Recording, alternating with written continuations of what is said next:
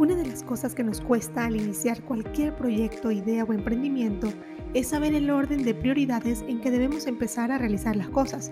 Dar inicio al mundo de nuestras ideas o inclusive de nuestras vidas es un trabajo que debemos ponerle atención y hacer con excelencia. Bienvenidos al segundo episodio de Hablando con Nayita. Hoy hablaremos sobre el orden. Wow, simplificar la palabra orden es algo que no se logra con tanta rapidez, pues una vez comenzamos una idea se viene a nuestra mente qué debo hacer primero. ¿Estará bien comenzar por acá? ¿Será ideal hacer esto primero o lo otro? Y es donde caemos en cuenta que sea lo que sea que debamos hacer, debemos realizar una pausa y colocar en orden nuestras ideas y un orden, por supuesto, en cómo ejecutarlas. Asimismo acontece en nuestra vida, pues el orden nos traerá mucho más que bendición. Les cuento algo que pude experimentar hace algún tiempo, y es que alejada del orden, lamentablemente las cosas no fluyen en nuestra vida ni como Dios ni como nosotros queremos. Pues al intentar hacer las cosas a mi parecer, todo sale algo muy choreto y sin un enfoque preciso en lo que realmente queremos lograr. Y es algo complicado, como lo dije al inicio, porque muchas personas huyen del orden por muchos motivos. Creen que colocar un orden es ser una oveja más, piensan que es ser ordenado o posesivo y demuestra intensidad excesiva en lo que hacemos y de alguna forma lo ven malo para nuestra vida. Sin embargo, todos esos pensamientos que la sociedad lamentablemente nos infunde en nuestro diario vivir están muy alejados de lo que realmente es el orden. Por ejemplo, una construcción. Imaginémonos en este momento que usted va a comenzar a realizar una construcción y debo hacer énfasis en que no tengo ninguna expertise en el tema de arquitectura. Lo siento.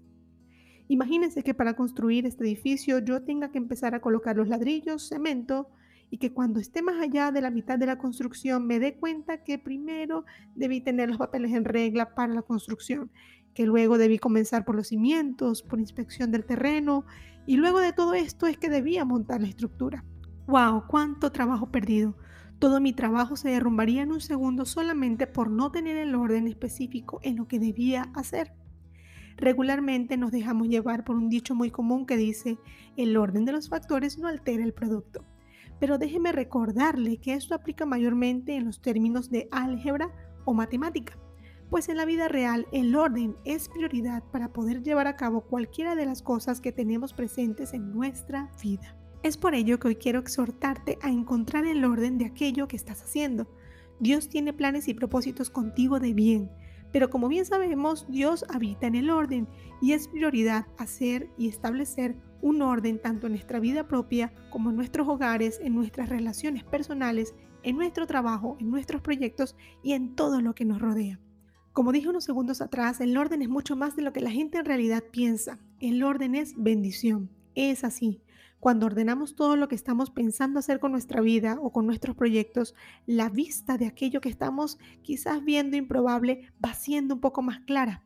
Los proyectos van siendo más posibles y la vida misma va llenándose de aquello que hacía falta, el orden en tu vida. No te quedes con esto solo para escucharlo mientras tomas un delicioso café o un té, sino quiero que analices internamente en qué desearías ordenar tu vida en este momento. ¿Qué es aquello que desearías colocar en orden que creas que le hace falta? Seguro que en ese momento de análisis Dios estará contigo escuchando y tomando en cuenta en su corazón esa petición. Gracias amigo y amiga por escuchar este espacio. Gracias por la aceptación de este mensaje en la comodidad de tu casa, trabajo y te animo a compartirlo con alguien que también quiera escucharlo. Sígueme en Instagram como arroba Nayita7 y espera muy pronto el próximo capítulo de esta temporada de Hablando con Nayita. Bendiciones y feliz semana.